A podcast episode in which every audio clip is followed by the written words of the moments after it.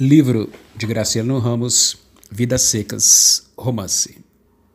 O livro Vidas Secas, romance publicado em 1938, retrata a vida miserável de uma família de retirantes sertanejos obrigada a se deslocar de tempos em tempos para áreas menos castigadas pela seca.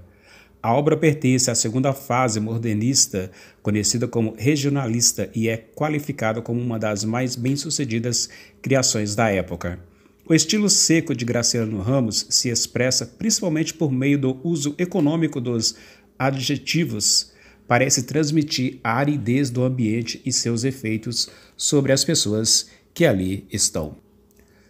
Resumo: o livro possui 13 capítulos que, por não terem uma linearidade temporal, podem ser lidos em qualquer ordem. Porém, o primeiro, abre aspas, mudança e o último, fuga devem ser lidos nessa sequência, pois apresentam uma ligação que fecha o ciclo. Mudança narra as agruras da família sertaneja na caminhada impiedosa pela aridez da Caatinga, enquanto que em fuga os retirantes partem da fazenda para uma nova busca por condições mais favoráveis de vida. Assim, pode-se dizer que a miséria em que as personagens vivem em vidas secas representa um ciclo, quando menos se espera, a situação se agrada e a família é obrigada a se mudar novamente. Fabiano é um homem rude, típico vaqueiro do sertão nordestino. Sem ter frequentado a escola, não é um homem com o dom das palavras e chega a ver a si próprio como um animal, às vezes. É empregado em uma fazenda, pensa na brutalidade com que seu patrão o trata. Fabiano admira o dom que algumas pessoas possuem com a palavra, mas, assim como as palavras e as ideias o seduziam, também cansavam-no. Sem conseguir se comunicar direito com as pessoas, entra em apuros em um bar com um soldado que o desafiou para um jogo de apostas. Irritado, por perder o jogo, o soldado provoca Fabiano, o insultando de todas as formas. O pobre vaqueiro suporta tudo calado, pois não conseguia se defender, até que, por fim, acaba insultando a mãe do soldado e sendo preso.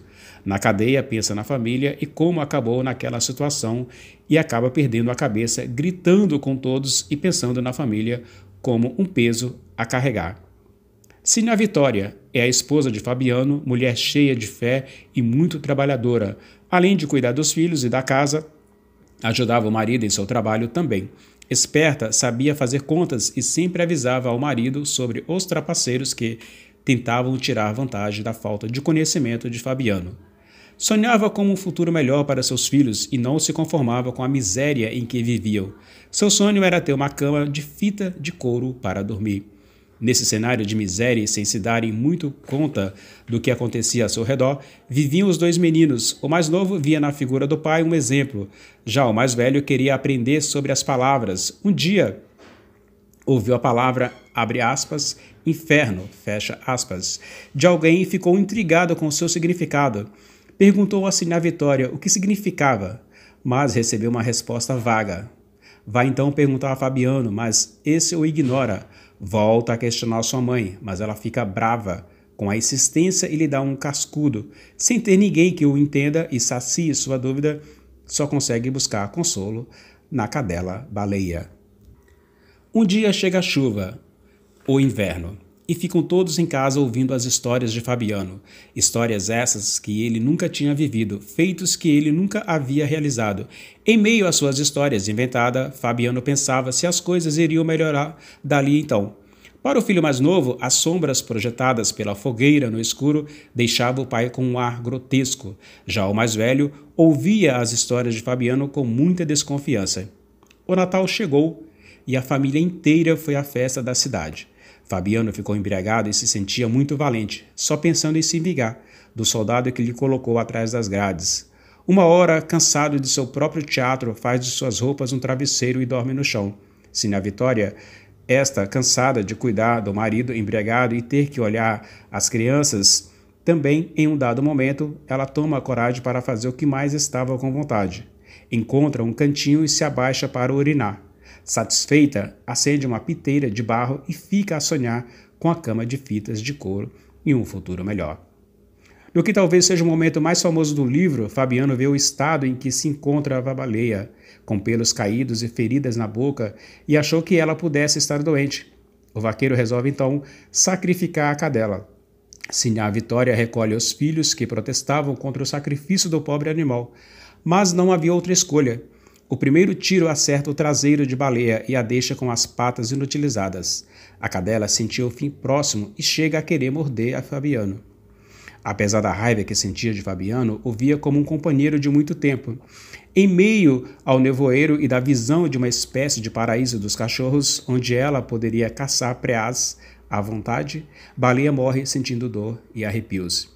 E assim a vida vai passando para essa família sofredora do sertão nordestino, até que um dia, com o céu extremamente azul e nenhuma nuvem à vista, vendo os animais em estado de miséria, Fabiano decide que a hora de partir novamente havia chegado. Partiram de madrugada, largando tudo como haviam encontrado. A cadela, a baleia, era uma imagem constante no pensamento confuso de Fabiano. Sina Vitória tentava puxar conversa com o marido durante a caminhada, e os dois seguiam fazendo planos para o futuro e pensando se existiria um destino melhor para os seus filhos. Lista de personagens: Baleia, cadela que é tratada como um membro da família, pensa, sonha e age como se fosse gente.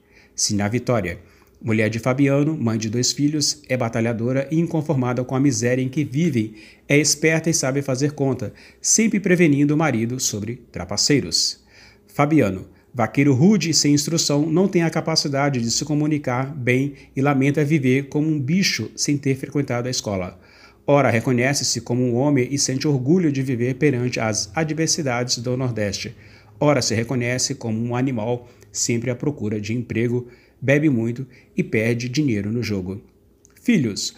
O mais novo admira a figura do pai, vaqueiro integrado à terra em que vivem. Já o mais velho não tem interesse nessa vida sofrida do sertão e quer descobrir o sentido das palavras, recorrendo mais à mãe. Patrão.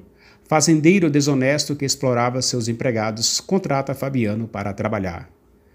Sobre Graciliano Ramos. Graciliano Ramos de Oliveira nasceu em Quebrangulho, Alagoas, em 27 de outubro de 1892. Terminando o segundo grau em Maceió, mudou-se para o Rio de Janeiro, onde trabalhou como jornalista durante alguns anos.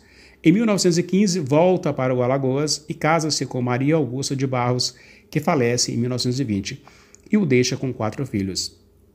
Trabalhando como prefeito de uma pequena cidade interiorana, foi convencido por Augusto Schmidt a publicar seu primeiro livro, Caetés, 1933, com o qual ganhou o Prêmio Brasil de Literatura.